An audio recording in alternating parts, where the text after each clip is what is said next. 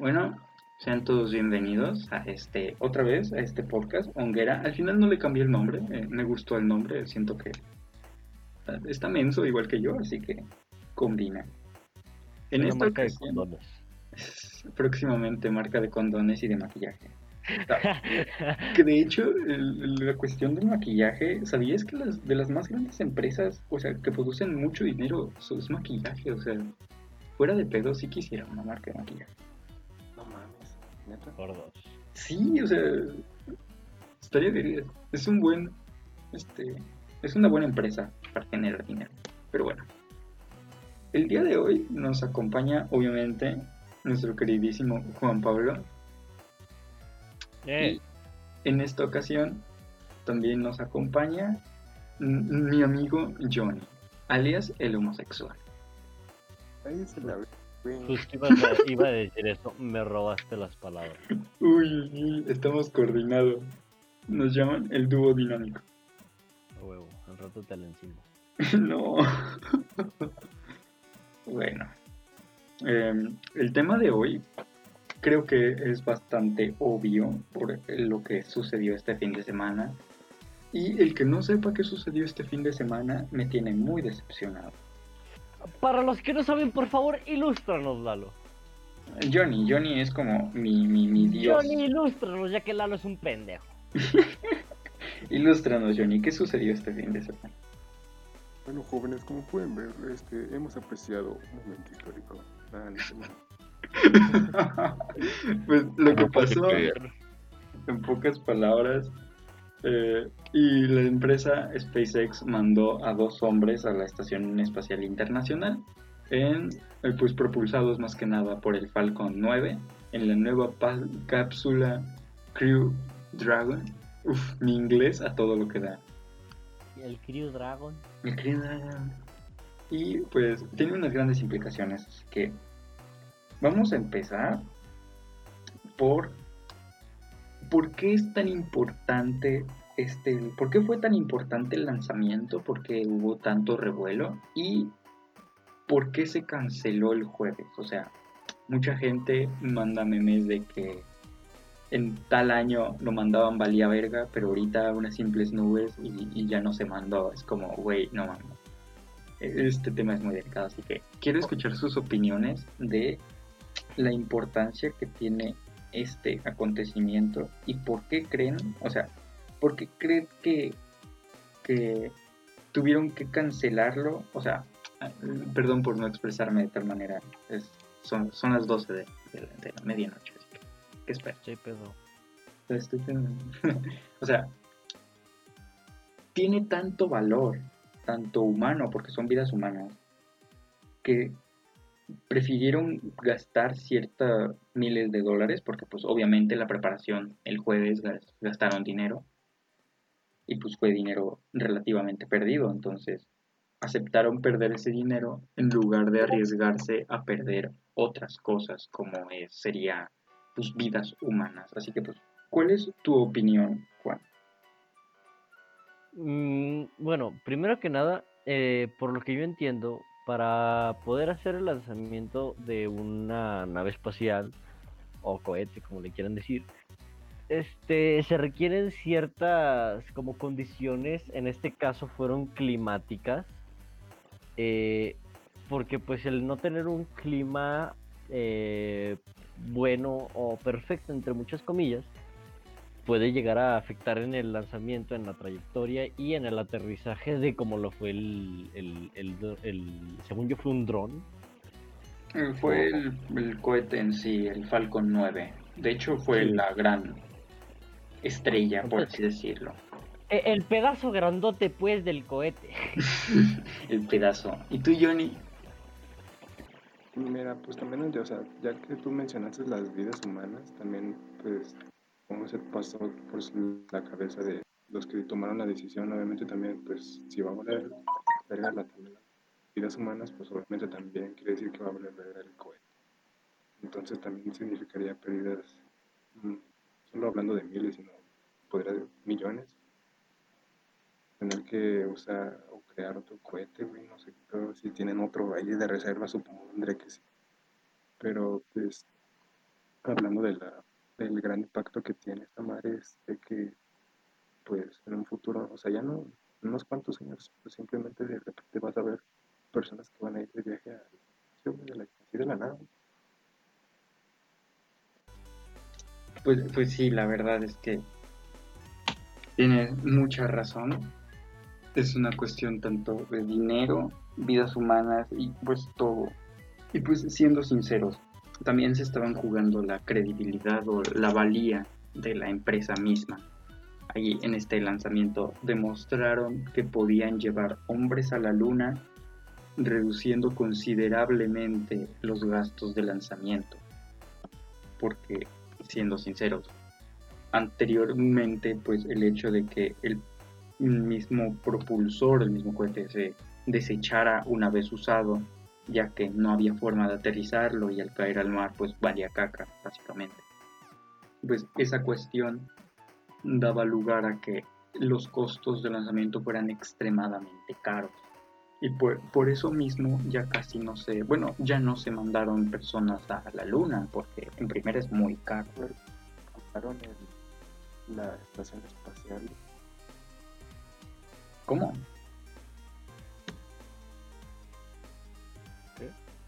¿Qué dijo? No sé, ya no habló, entonces ya no sé qué pedo. Bueno, habló algo de la estación espacial. Y ese es otro tema muy interesante del que quería tocar, pero lo tocamos en un ratito porque es como aparte. No es aparte, pero sí es como nos estaríamos Yo viendo. me voy a tocar en un ratito. Sí, lo vamos a sacar en un ratito, es muy interesante ese pedo. Y pues vamos, voy a hablar de las implicaciones que mm, pues lleva a este suceso. Es un suceso muy histórico por muchas cuestiones.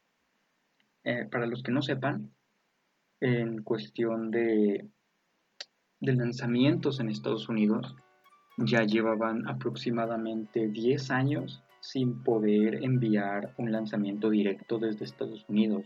Normalmente lo que estaban lanzando era por parte de Rusia, lo cual pues si nos ponemos en el papel de Estados Unidos es bastante denigrante que pues tu enemigo político, por así decirlo, te esté ayudando a enviar cosas al espacio y a la estación internacional. Entonces, el hecho de que ya pudieran mandar un cohete desde Estados Unidos es un gran avance para el gobierno estadounidense, aunque también esto implica algo en contra del gobierno, no directamente, pero sí como le están dando ahí una patadita al gobierno estadounidense, porque este lanzamiento fue hecho por SpaceX, que sí, a fin de cuentas fue patrocinado por la NASA, o sea, fue en colaboración por con la NASA, pero la NASA en sí misma no hizo nada. Más que nada fue hecho por SpaceX y desarrollado por SpaceX, entonces pues se puede entender que no hubo una gran colaboración por parte de los dos. E- e- Eso fue como que lo que más me, entre comillas, molestó a mí. De que literal vi mm, noticias de la NASA, vi transmisiones de la NASA, vi logos de la NASA por todas partes. Y, como que no, tuvieron mucho que ver en general, ¿sabes? O sea, sí tuvieron que ver, porque pues son parte de, ¿no? Los lanzamientos espacia- ah, de naves espaciales hacia, digo, desde Estados Unidos, desde el, país americano. Pero no, no, no fueron como el, el motivo principal por el que se lanzó. De hecho, ellos, como tú dices, llevan casi aproximadamente 10 años y lanzaron una sola nave espacial. En efecto, y pues, pues al final es cuestiones de gobierno y no hay gran problema porque no reflejan un, como se podría denominar, un problema para la empresa, pero sí fue como tengan tantita vergüenza, ¿no? A mí se me hizo muy acá, muy hipócrita, porque acá cuando Elon estaba, bueno, SpaceX, SpaceX estaba haciendo las, sus primeras pruebas, pues se, se burlaban de SpaceX. Y ahorita, En efecto, sí, me, me, me acuerdo mucho de una entrevista que le hicieron a Elon, no recuerdo bien el año, pero nombran, para los que no sepan, Elon Musk tiene el sueño de ir a Marte y cuestiones así desde que es muy niño. Entonces, el- pues uno de sus ídolos obviamente iba a ser Neil Armstrong, el primer hombre que tocó la luna. Y pues obviamente en, un, este, en un futuro obviamente pues iban a tener interacción por el futuro de, de Elon. Y en una entrevista le preguntaron a Elon que algo de sus decepciones o algo así. Y nombró una ocasión en la que el mismo Neil Armstrong, y sí, sí ocurrió eso, eh, dijo que Elon estaba soñando demasiado, o que lo que decía era imposible, o incluso se llegó a burlar de él y decir que era algo absurdo. Y pues imagínate, tu ídolo de toda la vida diciéndote que lo que buscas o lo que haces es completamente absurdo, es... Yo digo que fue un gran golpe, un golpe muy fuerte para los para Sí te jode mucho. Sí, Eh, pobre güey. Sí, Pero- es- Y pues bueno, eh, lo que también quería decir era que, pues aparte de que el proyecto y todo fue llevado completamente por una empresa 100% privada, con, mm, con dinero de la empresa y de sus inversionistas, aparte de eso, es el hecho de que eh, reutilizaron un cohete. Normalmente, como ya dije, se desechan, pero en esta ocasión aterriza y reduce bastante los costos de producción. Y eso es un gran avance en lo que podría ser un futuro vuelos comerciales o incluso turísticos a el espacio o otros planetas, puesto que ya los costos están bajando muy significativamente. Y aparte de eso, estaba viendo cómo reducen significativamente el tamaño y la estética de la nave. Si pueden ver, bueno, no sé si pueden investigar, pero yo digo de cómo se veía la nave o cómo son los mandos actuales de la Estación Espacial Internacional que se ocupan actualmente o de las naves, las cápsulas rusas, se ven muy mal, se ven, disculpen la ofensa, pero se ve cutre, se ve mal, puros tubos, se ve viejo, no se ve actualizado ni mucho menos se ve como si esa cosa pudiera ir al espacio. Y en esta ocasión, el cohete usado por Elon está delgado, se ve estético, la cápsula está completamente estética, los trajes, se ve un gran cambio, que aunque sí, estos trajes no están hechos para caminatas espaciales, pero cumplen cierta función de protección al astronauta, reduciendo bastante el tamaño y los costos. Y aparte las diferentes tomas dentro de la cápsula mostrando las pantallas, se ve ya un avance tecnológico aplicado a la industria aeroespacial. Tú ves su tablero de, de mandos y se ve todo, no hay botones, ahí son pantallas y todo con la última tecnología.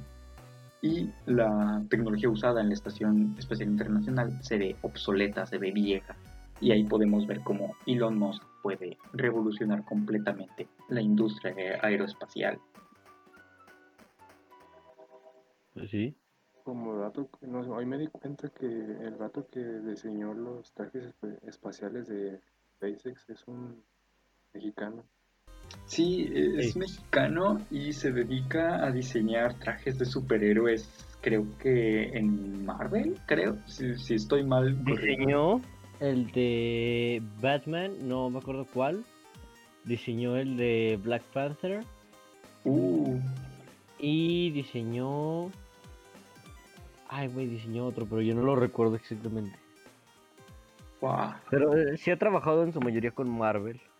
Sí, y pues se me hace pues, orgullo. Y ese es un tema que voy a tocar en otro podcast, cuestión de que es mexicano y no está trabajando en México. Mm. O sea, Sacar mexicanos es mi pasión. Uf, uf, uf. y pues bueno, otra cuestión de las implicaciones, lo que implica esto, quería hablar un poco más, el, la cuestión de que el plan o la misión de Elon, su plan completo, por así decirlo, es que para mm, antes de que termine el siglo, tener una colonia humana de más de un millón de habitantes en Marte. Y quería preguntarle, ¿creen que sea posible? Pues habría que terraformar Marte, eso. Sí, porque, o sea, Marte ahorita se podría decir que es como un planeta desértico en el que no hay nada. Bueno, Y en sí no es que no haya nada, de hecho sí hay este, vestigios de agua congelado, obviamente, y también de oxígeno, pero subterráneamente. O El- sea, sí, y, y, por ejemplo, Marte está en la zona habitable, pero está en la zona habitable más lejana. Nosotros estamos como en el punto medio. O sea, el planeta Tierra está como en el punto medio del- de la zona habitable. O sea, está en el punto está en la- perfecto. Sí, y Marte está en la zona más alejada de la zona habitable. O sea, sí, es las probabilidades de que se pueda llegar a habitar Marte y, no sé, por así decirlo, restituirlo, o sea, volver a, a- a crear agua en él, crear eh, vida, animales, plantíos, de todo. Es una posibilidad muy, muy, muy, muy baja. Tendrían que ser como cosas muy específicas y no así como una variedad muy amplia como lo es aquí en nuestro planeta. Sí, obviamente. Lo que estaba investigando era cómo pretendía eh, terraformar Marte. Y, y, pues descubrí que pues uno entiende por terraformación de adaptar el planeta como si fuera el planeta Tierra. Pero uno se imagina más como transformar el planeta, ¿no? O sea, por, por lo menos es lo que yo me imaginaba hasta hace unos meses. Pero empecé a investigar y también cuenta como terraformación el plan que tiene que está considerando él o es que como que tiene varias opciones, ¿no? Entonces, una de esas opciones es como crear ciertas cúpulas o viviendas y dentro de esa cúpula, ahí adentro sí está adaptado para la vivienda humana, con generadores artificiales de oxígeno, con generadores de agua, etcétera, etcétera. Entonces ahí sí se puede, como por así. O sea, con generadores de agua no me refiero a que sale mágicamente, sino como que reciclan el agua, por así decirlo. De la orina, de la respiración misma. Entonces, ese hecho de una cúpula adaptada para la supervivencia humana sí sería un poco bastante más viable que el hecho de querer terraformar el planeta entero. Aunque el hecho de terraformar el planeta entero tampoco está muy lejos de las posibilidades. De hecho, uno de los planes es básicamente bombardear los polos de Marte con ojivas nucleares, lo cual provocaría un ciclo del carbono un poco más agresivo al inicio, pero más como más rápido, se terraformaría mucho más rápido ya que estarías provocando un ciclo del carbono. Pero toma en cuenta cuántos años tardaría eh, en reducir la radiación a un nivel habitable. Ese es el pedo. Y por eso la cuestión de las cúpulas es muchísimo más viable. Tú que, pues básicamente Johnny y yo, Johnny más que yo, como que se la mamamos ahí, a Elon. ¿Tú qué piensas y cuál crees? ¿Crees que sea viable y cuál crees que sea más viable? El Chile sí tiene, sí como que concuerdo más con la de las cúpulas, porque o a menos de que en, lo que nos tardamos en siquiera en llegar a Marte, podríamos desarrollar algo en, quitar o, desvanecer la radiación, mejor, ¿no? pero ah, he visto que también, eh, bueno, he investigado que también corremos el riesgo de no solo acelerar el proceso del carbono, sino alterar otras cosas en el planeta, entonces ah, así me iría por lo algo por más safe. Sí, porque pues podemos tener una noción de cómo funcionaría todo, pero sí ten- podríamos terminar haciendo el planeta incluso menos habitable de lo que ya lo es, entonces podría ser contraproducente. Y al final lo de las cúpulas es un proyecto que se está llevando a cabo desde hace un rato. De hecho, se tenía una prueba dentro de la Tierra, una cúpula hecha en la Tierra. Y pues al final no salió muy bien, pero se siguen haciendo pruebas. Los animales que metieron pues, se murieron, muchas plantas también murieron. Aparte de la cuestión psicológica de los que la estaban probando de estar encerrados ahí, pero bueno, supongo que no eran lo suficientemente fuertes psicológicamente, aunque no sabemos a qué condiciones estaban enfrentando. Pero si queremos llevar una colonia humana viable al, a Marte, pues no podríamos, ¿cómo decirlo? Eh, siento que no se podría simplemente llevar a cualquier persona y no todos tendrían la posibilidad de ir. Llámame mamón, pero yo llevaría a puros científicos allá, no llevaría a personas normales. ¿O tú a qué personas llevarías?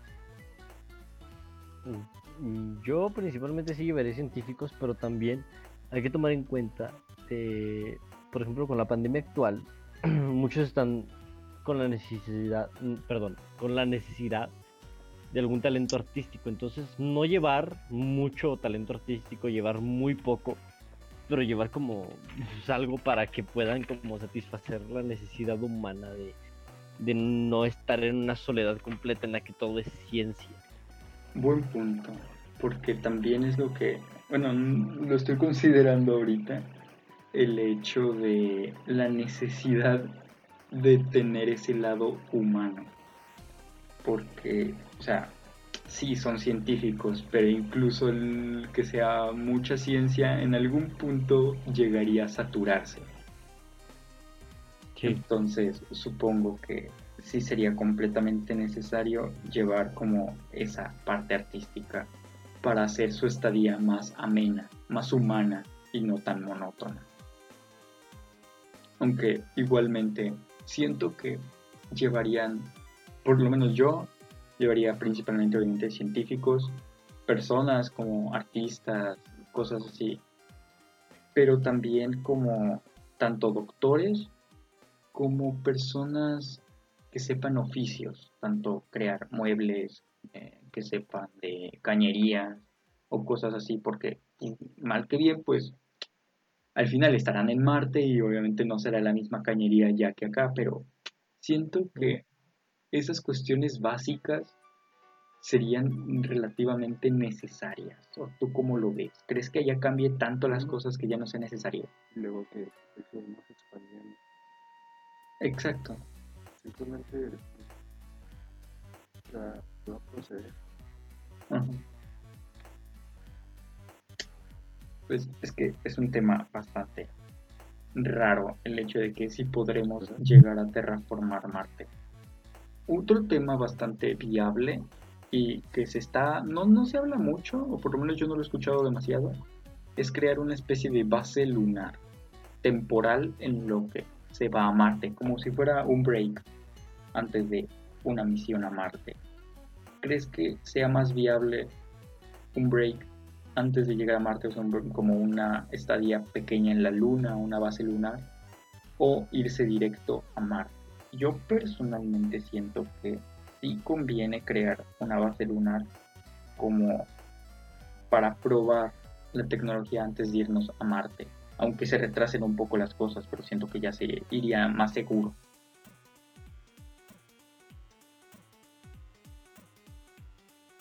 ¿O tú qué piensas? Bueno. Yo siempre he dicho, güey, que el ser humano se está esforzando demasiado en explorar fuera. Bueno, también hay que tomar en cuenta que las O sea, sí. personas más poderosas están destrozando el nuestro planeta. Sí, sí, sí, pero por ejemplo, en el mar, según yo, hay muchas posibilidades que no han sido exploradas por las limitaciones que se tienen. Pero si, si existió la posibilidad de crear una nave espacial, la cual pudiera reutilizarse, no, no ser desechada, como lo fue, pues, como lo han sido la mayoría, siento que ojo, que mi conocimiento científico respecto a la presión y los niveles marítimos no son amplios, pero siento que tal vez podrían enfocarse un poco más en eso para crear una vida submarina. La pregunta es, ¿no crees que de- antes de expandirnos deberíamos de resolver nuestros propios problemas en el planeta antes de irnos a otro?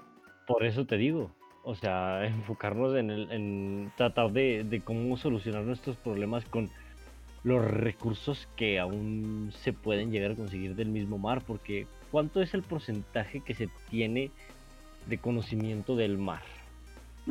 Menos del 10%. Exacto, o sea, sí, se podría trabajar en algo que no sé, que fuera un- una nave, un submarino que pudiera eh, resistir suficiente presión bajo el mar o, o cualquier rollo bajo el mar, cual- ataques incluso, porque no sabemos lo que hay debajo del mar, o sea, Exacto. hay muchas cosas desconocidas del mar en sobre el 90% que no conocemos. La verdad es que sí. Y ese 90% de, existe 50% de probabilidades de que sea bueno y 50% de probabilidades de que sea malo, porque no se conoce. Pues la verdad es que, o sea, viéndolo desde un punto de vista de las prioridades, sí sería mil veces mejor enfocarse en solucionar nuestros propios problemas. Cuestión cambio climático, cuestión todo eso, ¿no? Pero también hay que tomar en cuenta que si queremos solucionar eso, tendríamos que cambiar la mentalidad del planeta entero. Y es algo muy cabrón. Es imposible. Tema del anterior podcast, el tercer mundo. Básicamente. Porque, digamos, logras algo para limpiar el planeta. Ahora busca quien te lo compre.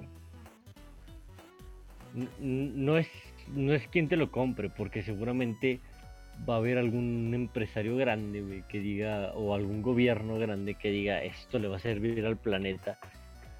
Pero si las personas no están de acuerdo con eso, como lo fue el- la, la acción de, de que se quitaran las energías renovables de aquí de México, Ah, sí.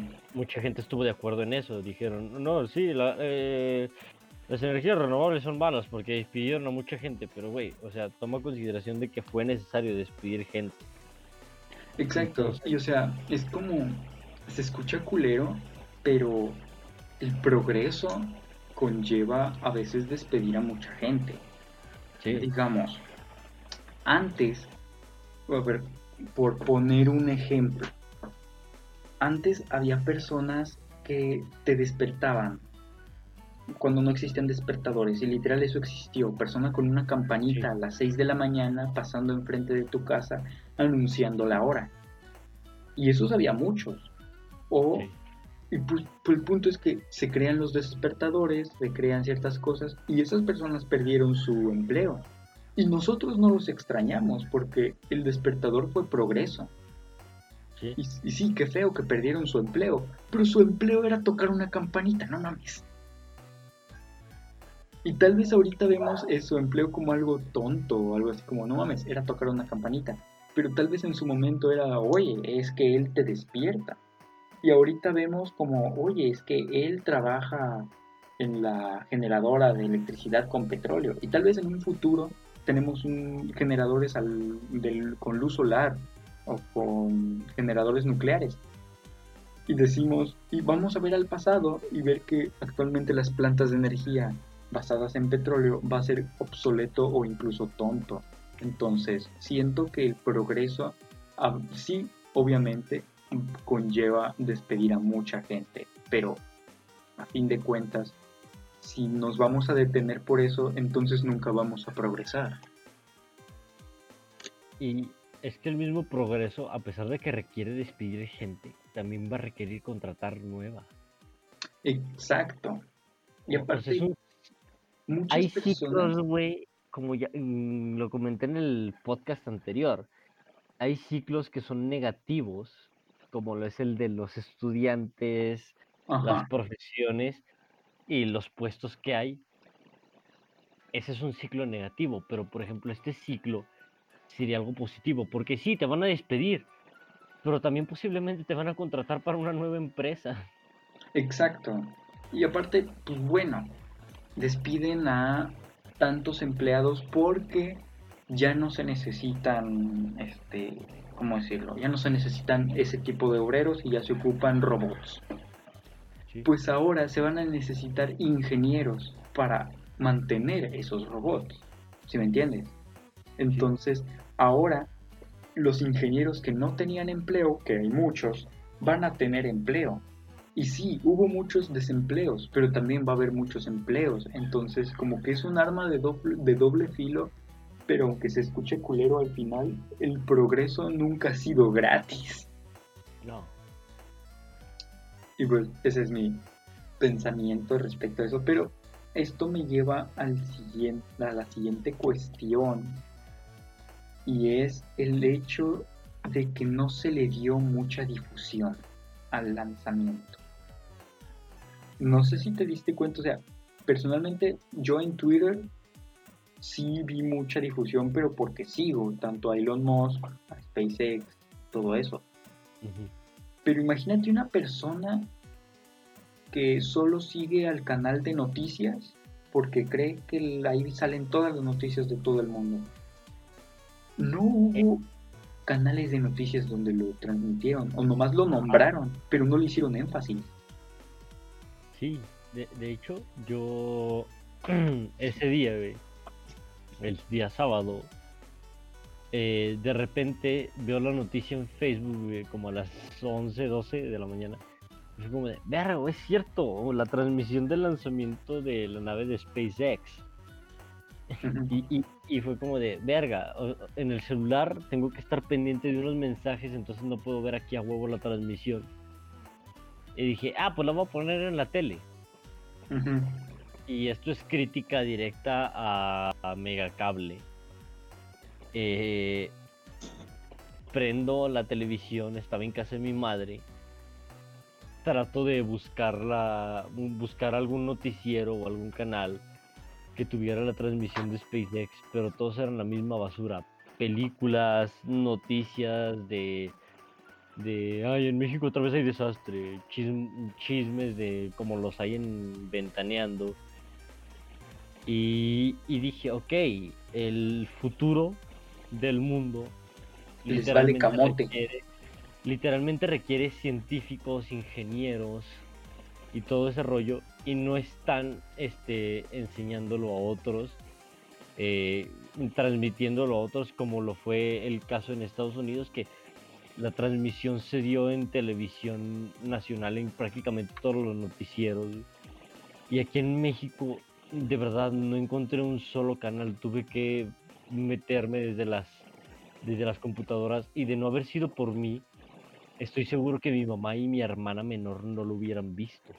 Y sí, eso es un problema, porque digamos yo, en mi casa, desde que soy pequeño, no me dejaban ver tele, caricaturas o así y me ponían mucho a ver documentales y cosas así. Que sí dirás que ojete, y sí fue muy ojete, pero mm, hizo que me enterara de muchas cosas. En su momento vi el lanzamiento de unos de los primeros lanzamientos de SpaceX y cosas así. Y fue para mí algo completamente increíble. Vi documentales, vi Cosmos y cosas así. Y como que despertó esa semilla en mí de interés a la ciencia. Ahorita fue un momento histórico y que va a estar en la historia, o por lo menos eso espero, y va a cambiar por completamente el rumbo y la industria aeroespacial. Es un momento histórico.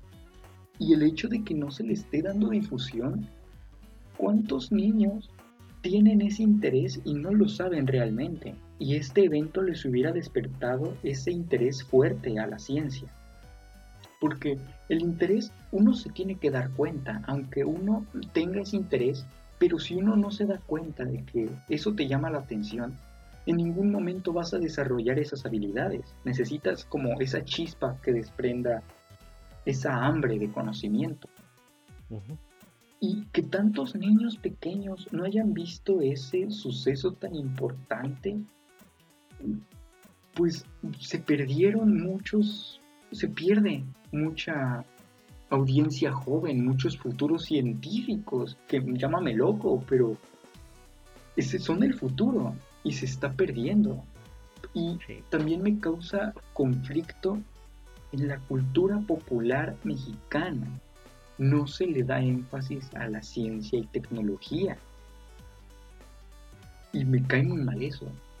Ahorita yo vivo con mis tíos y ese día después del lanzamiento, de que ya estaban en la espera de las 19 horas a que llegaran a la estación, yo bajé a comer y nadie de mis tíos, ni, mis- ni mi tía, ni mis primas, nadie nombró el tema. Y eso que incluso yo se los nombré el jueves pasado, que se canceló. Yo lo había nombrado y no despertaron, o sea, no digo que todos deben de tener un interés súper cabrón por eso, ¿no?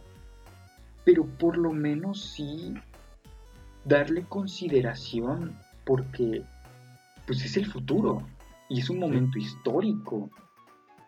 Y es como el hecho de que mis tíos no le dieran, no hicieran caso y tampoco como que por lo menos intentaran que sus hijos chicos vieran el suceso da mucho, da a entender que no tienen interés por la ciencia y tecnología y eso es preocupante. No digo que todos se tienen que dedicar a ciencia y tecnología, pero por culpa de eso, después existen los terraplanistas. Suena a meme, Sí. pero es cierto.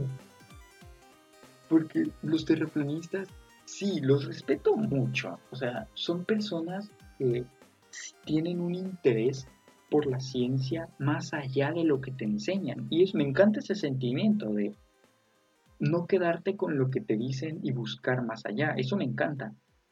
Pero el hecho de que buscaron más allá, pero se quedaron, hubo personas que los convencieron del terraplanismo y eso refleja que no tenían unas bases fuertes acerca de, de- del tema, o sea, no tenían una, un conocimiento previo fuerte para que no los convencieran del terraplanismo y eso es preocupante porque básicamente ese pensamiento es de hace 500 años. Sí. O sea, Dios, cuando incluso unas- hay personas que realmente me preguntan, oye, ¿la Tierra es plana? Y yo sí, güey, ese- esa pregunta es de hace 500, 600 años. Ahorita eso no se debería de preguntar. Es como si ahorita te preguntaran, oye, ¿me puedo comer mi caca? Neta, yo siento que la pregunta es con el mismo nivel de estupidez. Y esas preguntas llegan a ser personas que no saben nada porque no se le, no se le hace difusión a ciencia y tecnología y tampoco hay una cultura de ciencia en México. Y es realmente es muy preocupante. Por ejemplo, en Estados Unidos, pues se hace una transmisión nacional porque es un evento histórico que realza a su país y a la humanidad. Y ahí entre y toda pues mames. sí, Entonces, que no todos son potencias, pero sí la mayoría. pues, sí, Pues, pero o sea, se me hace pues, Pues sí, ciencia y tecnología. Completamente. Y aparte, después, esas mismas personas son las que deciden en, en las... ¿Cómo, se cómo lo le llama AMLO? Las... Cuando le dice a la gente, las, las llama a votar si quieren tal ley o no. Y esas personas deciden si quieren energías renovables o no. ¿Cómo una persona va a decidir si quiere energías renovables o no si no tiene una educación mínima de ciencia. O sea, y esas mismas personas son las que dicen que el COVID no es cierto, que, que el 5G nos hace daño. O sea, suena tonto, pero esas personas tienen un nivel de ignorancia a tal grado que creen eso. Y todo es provocado porque no hay una cultura de ciencia en México. Y es muy, muy preocupante. Y la verdad, siento que el hecho de que eso siga así no se le tome la preocupación que debería, va a afectar mucho a cómo se va a tomar en un futuro el, digamos, si Elon Musk logra, digamos, algo más de lo que logró ya. Si logra crear una nueva estación internacional, si crea una base lunar, el cómo lo tome la gente va a depender de la educación en ciencia que tenga ahorita. Porque, pues actualmente ya hemos ido a la luna, hay una estación internacional, hay satélites que ya salieron de nuestro sistema solar y hay telescopios súper potentes que están grabando constantemente lo que pasa en otras partes del universo y tomando fotos. Y hay personas que dicen que eso es mentira cuando eso es la cúspide de nuestra evolución tecnológica. Y es preocupante porque hay personas que están quemando las antenas 5G cuando el 5G viene a solucionar muchos problemas de Internet. Si una persona por voluntad propia y por sus huevos está quemando las antenas 5G, no me quiero imaginar que en un futuro van a ir a querer este, estropear un lanzamiento de un cohete, que la verdad lo veo muy posible que hagan eso. Y me causa mucha preocupación. ¿O tú qué piensas? ¿Ustedes qué piensan? Pues mira, esas mismas personas, eh, las que piensan que el 5G es malo, no creo ni siquiera que lleguen, y no es por ofender a nadie, pero no creo que lleguen a tener conocimiento de cómo funciona una nave y cómo llegar a estropearla. Buen O sea, para que, para que su pensamiento sea, ay, una antena 5G me va a implantar el coronavirus por mi líquido de rodilla. Es, es como, van a ver la nave espacial, van a estar en, las, en, en, el, en la zona de control, güey, van a estar enfrente de la computadora. Y no, saben- no van a saber qué chingados hacer. No, no, güey, o sea, va- van a ver la computadora y va a ser como de verga, güey, ni siquiera sé qué es esto. Y van a estar viendo un teclado. Sí. Y es otro, es lo, a lo que voy, de que no hay una cultura de ciencia o de progreso en sí mismo en la cultura mexicana. No hay, hay personas que, o sea, sí, acepto que un señor de 80 años no sepa usar una computadora. Tiene 80 en primer lugar y toda su vida no lo necesitó. Es completamente entendible. Pero ya alguien de por lo menos, pongámosle, 30 años, 40 años, pongamos. Mi madre, mi madre tiene 45, nació en el 72 y mi madre sabe usar computadora. Mi madre sabe usar computadora, sabe usar el internet, sabe usar su teléfono y sabe arreglar problemas mínimos. ¿Cómo va a haber personas de 20 años o niños chiquitos que deberían de usar una computadora al derecho y al revés y no sepan usarla? Y, y es preocupante porque al fin de, a fin de cuentas es este se está convirtiendo, la computadora y el internet se están convirtiendo en cuestiones de primera necesidad. Por cuestión, mira, imagínate ahorita la pandemia, imagínate el pendejo que no sabía usar una computadora. Pues sí. O sea, no mames. Y pues, en ese sentido, en ese y muchos otros sentidos, México se está quedando muy atrasado. Sí, Pero bueno, eso es tema para otro podcast que siento que va a ser muy interesante porque ya van dos podcasts que tocamos el tema del retroceso mexicano. ah, México. Quería tocar el tema de la estación internacional que va a dejar de operar en 2024. Ah, no mames.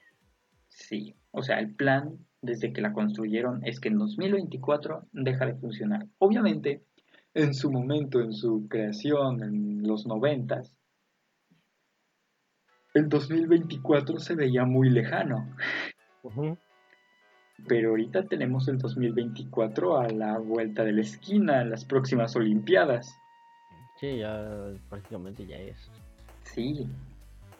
Y lo más probable, o sea, se está llegando, creo, a una negociación del do- hasta el 2028. Pero a fin de cuentas, puta, si la estación internacional como que es nuestra pauta para ir al espacio.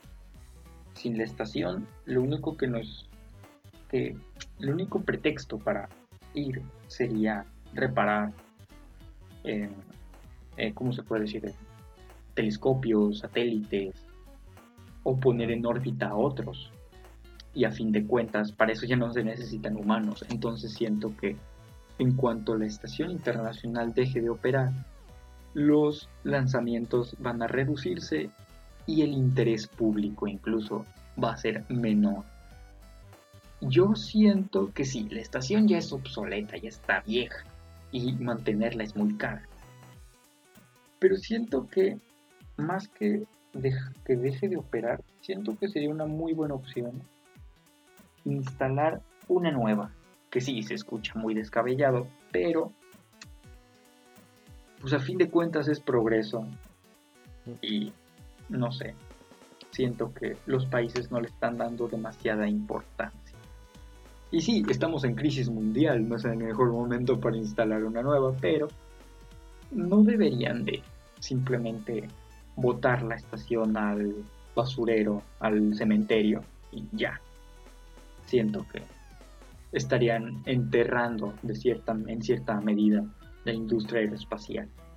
Aunque tengo fe en Elon Musk de que está reviviendo muy cabrón todo ese tema. Literal, uno puede ver los trajes, la, la cápsula y ya uno siente que está en el futuro. O no sé cómo lo ves tú, el hecho de ver los trajes ya más estéticos, la cápsula más bonita, ya te hace ver como, güey, el futuro es ahora, viejo. Güey, deja tú, este, también este vato está haciendo, pues, creo que va a ser internet gratis para todos en todo el planeta. Ese es otro, muy bueno, y me encantó que lo tocara. Sí, no sé si tú has sabido, Juan Pablo. Creo que lo toqué el podcast, el podcast pasado, y si no, pues, pues qué pendejo.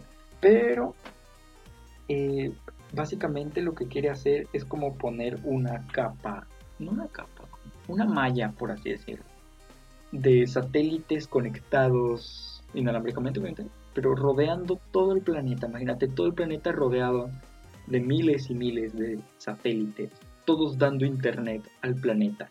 Y ahora sí, todo el planeta, en cada rincón va a haber internet gratuito. ¿Qué piensas? ¿Crees que está descabellado o crees que... ¿Cómo crees que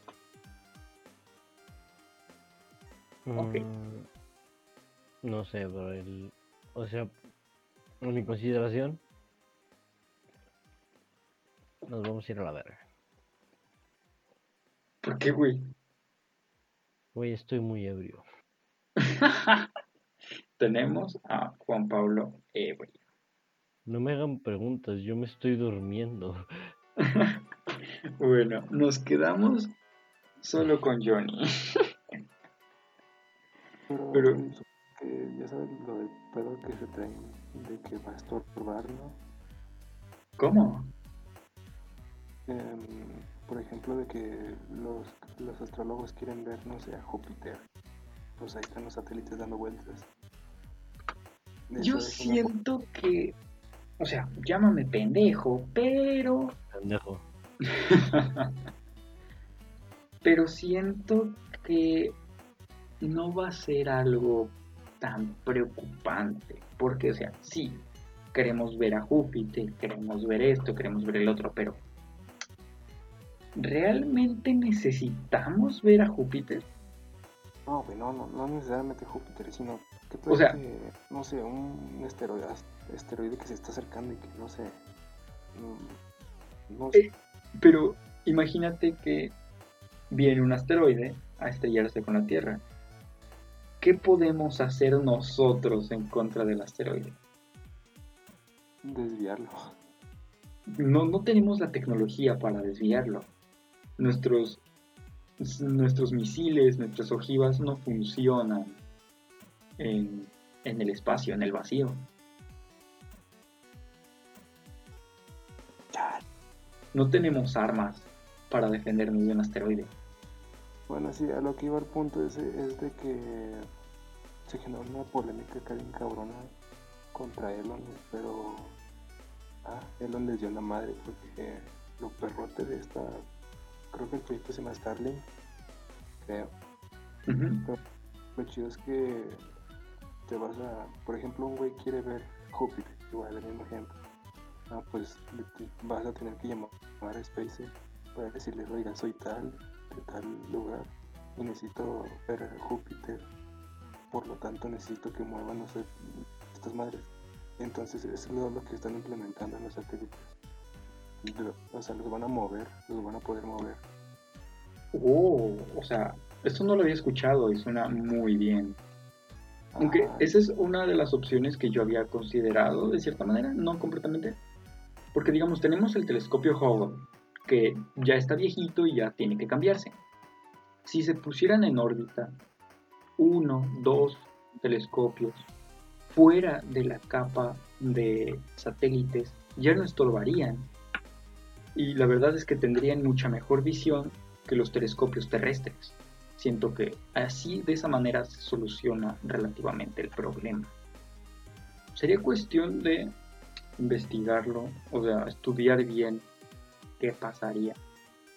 Pero en caso de que sea perjudicial, entonces vale caca.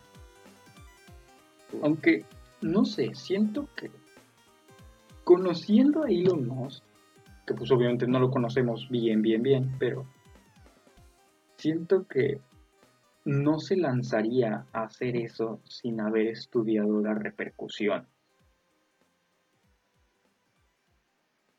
No sé, siento que sería muy tonto de su parte. Pero bueno, en la lista, porque sí tengo una lista, también anoté una de las noticias que sonó, o sea, saliéndome un poco ya del tema de Elon Musk, ya pues dije todo lo que tenía que decir. Los que estén escuchando el podcast, pues si tienen algún comentario, me quieren mentar la madre, quieren decirme ignorante, lo que sea, son bien recibi- recibidos en Twitter. Ahí está mi información en el podcast. Y pues básicamente el, lo que quería decir era la nueva noticia que salió hace ya un rato, que ya fue desmentida. No sé si tú la escuchaste, de que según la NASA confirma existencia de universo paralelo. Si lo escuchaste, ¿no? Sí lo escuché. ¿Qué pensaste cuando te llegó la noticia? Ah, pues no sé, güey. O Chile sabemos muy, para mí, para como lo veo, sabemos muy poco como para confirmar. Es que, o sea, está como que sí, pero no. A mí me dio risa. Me dio risa y asco porque dije, güey, qué pedo, la NASA no nada. Y me puse, me puse a investigar más y en primera la NASA no dijo nada. Y confundieron palabras y al final los noticieros se habían confundido y dijeron cosas que no y todo internet diciendo que universos paralelos. Yo me estaba cagando de risa y la verdad me dio asco. Y siento que es parte también de, vuelvo al mismo tema, de no hay una buena cultura científica y aparte, mm, si no hay una cultura científica y tampoco hay información 100% verídica, siento que por lo menos en México ya valió caca todo. Pero bueno, América.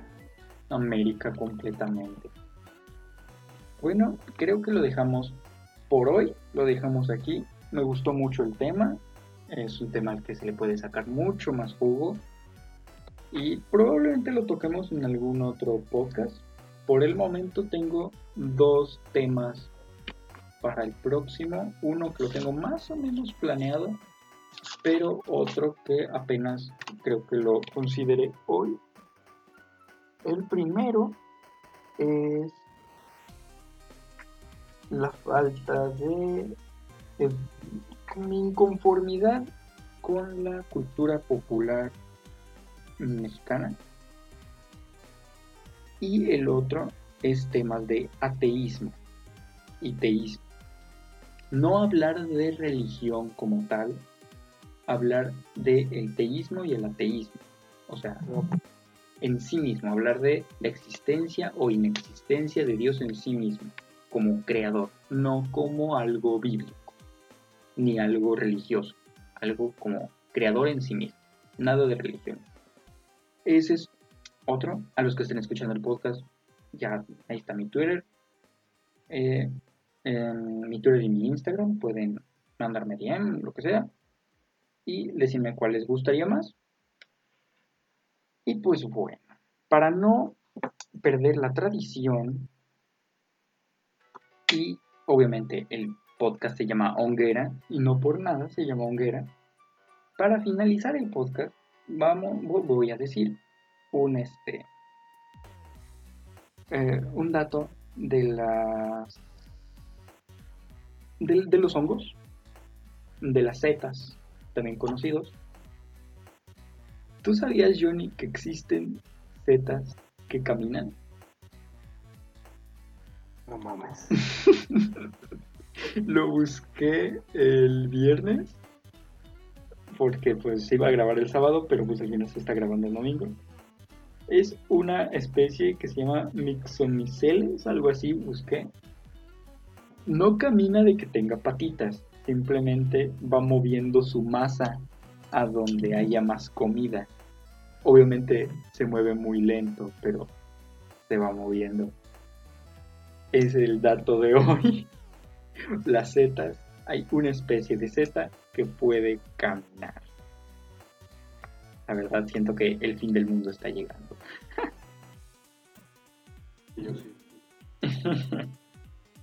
Y pues bueno, es el dato de hoy. El próximo podcast les doy más datos de setas.